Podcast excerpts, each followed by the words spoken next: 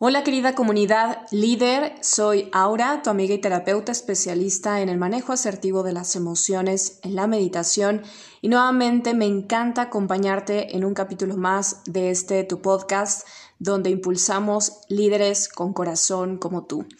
Y bueno, hoy voy a compartirte, realmente es una narración que se ha adaptado o se adaptó en base a un fragmento del libro de la gran novela, de la gran obra literaria El amor en tiempos de cólera de Gabriel García Márquez.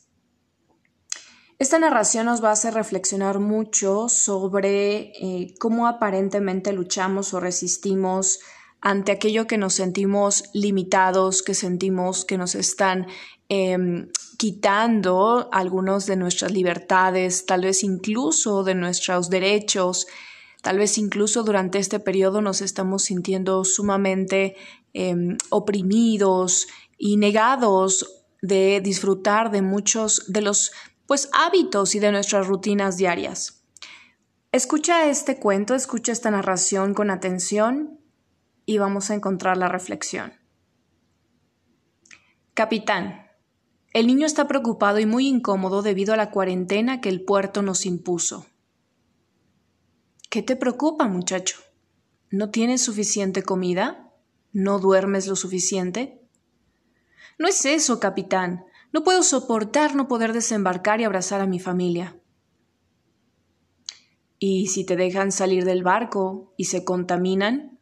¿Cargarías con la culpa de infectar a alguien que no puede soportar la enfermedad?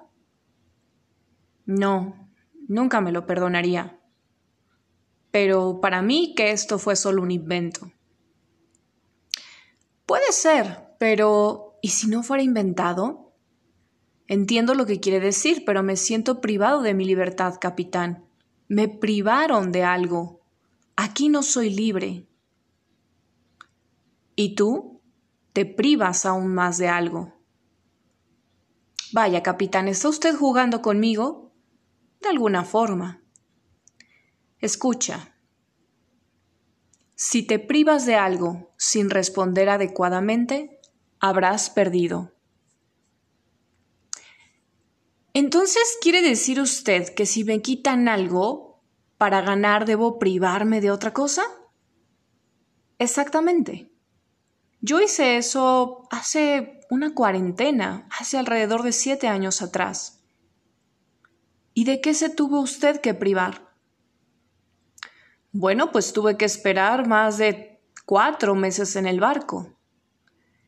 Había meses que ansiaba llegar al puerto y disfrutar de la primavera en tierra. Pero hubo una epidemia, y en Puerto Abril se nos prohibió bajar. Los primeros días fueron realmente duros. Me sentí como tú. Pronto comencé a enfrentar esas imposiciones usando la lógica. Sabía que después de 21 días de este comportamiento, en donde se genera un hábito, pues en verdad, en vez de quejarme, podría yo crear hábitos desastrosos.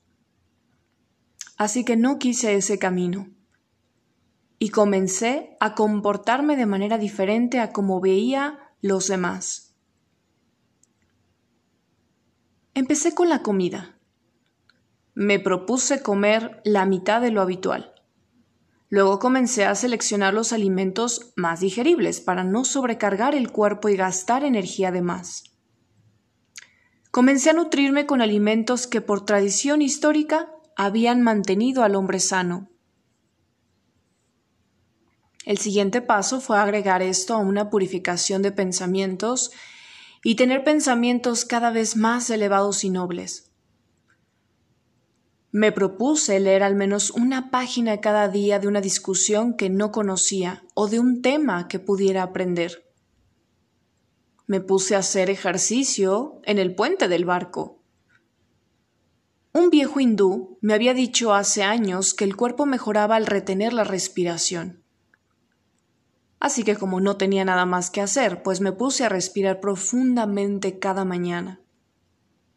Creo que mis pulmones nunca habían alcanzado tal capacidad y fuerza. La tarde fue la hora de la oración. el momento de agradecer a una entidad por no haberme dado como destino privaciones graves durante toda mi vida. El hindú también me había aconsejado que tuviera la costumbre de imaginar que la luz entraba en mí y que me hacía cada día más fuerte.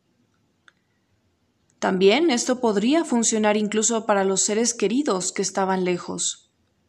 Así que no me pareció descabellado y también lo integré como parte de mi rutina diaria en el barco. En lugar de pensar en todo lo que no podía hacer, estaba pensando en lo que haría una vez que llegara a tierra firme. Visualizando las escenas de cada día, las vivía intensamente y disfrutaba de la espera. Porque todo lo que podemos obtener enseguida, de inmediato, no es interesante. Esperar nos sirve para sublimar el deseo y hacerlo más poderoso.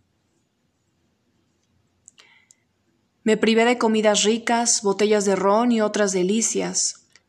Me había privado de jugar a las cartas, de dormir mucho, de practicar el ocio y de pensar solamente en lo que me estaban privando. Bueno, capitán, ¿y cómo terminó? Pues adquirí todos estos nuevos hábitos. Me dejaron bajar del bote mucho más tarde de lo que esperaba. Entonces le privó de la primavera, Sí, puede ser, muchacho. Ese año me privaron de la primavera y de muchas otras cosas, pero aún así florecí, llevé la primavera dentro de mí y nadie, a partir de ahora, me la puede quitar. Este texto eh, ha llegado a mí igual de manera anónima y quiero compartirlo. Si bien es una adaptación de esta obra literaria, creo que es muy interesante la perspectiva que presenta. Te invito, querido líder, que nos quedemos con sobre todo las palabras poderosas. Todo lo que podemos obtener de manera inmediata, rápido, no es interesante. Y esperar sirve para sublimar el deseo y hacerlo más poderoso. ¿Cuántos de nosotros no hemos dado por hecho toda la vida? todo lo que tenemos en el día a día. Damos por hecho la familia, la pareja, los hijos, el trabajo, los amigos. Y en este ejercicio de pronto solamente esperar, hemos regresado a lo simple, hemos regresado al hogar, donde es justo, donde nos podemos reconstruir, y entender que efectivamente si mi enfoque está en la queja, en lo que creo que me están privando, en lo que creo que me estoy perdiendo, en lo que creo que no tengo, estoy perdiendo el gran milagro de la vida, de la espera, de la paciencia, que sabe estar en completa gratitud y satisfacción simplemente con lo que ya es, con lo que tienes hoy. Así es que, querido líder, querida comunidad, me encanta esta reflexión, no importa en realidad quién la haya escrito, no importa si es una adaptación. Creo que el mensaje está claro y agradezco infinitamente que haya llegado a mis manos y poder compartirlo contigo el día de hoy. Sonríe, recuerda que en estos momentos lo más importante es nuestra actitud. Como dice aquí, vamos a aprender el valor de la paciencia, de la espera, y vamos a enfocar nuestra energía y nuestros deseos en lo que sí tenemos. Disfruta de lo simple, disfruta de la sencillez que es ahí en realidad donde surge el milagro de la vida. Te deseo una excelente semana y bueno, pues nos vemos en el próximo capítulo de este podcast compartiendo otra reflexión, cuentos, narraciones para tu crecimiento y tu empoderamiento. Recuerda, soy Aura de Lidera tu Vida y te vemos en nuestras redes sociales, Facebook, Instagram, en nuestro canal de YouTube donde puedes acceder a clases y a más contenido de valor. No te lo pierdas y te veo a la próxima.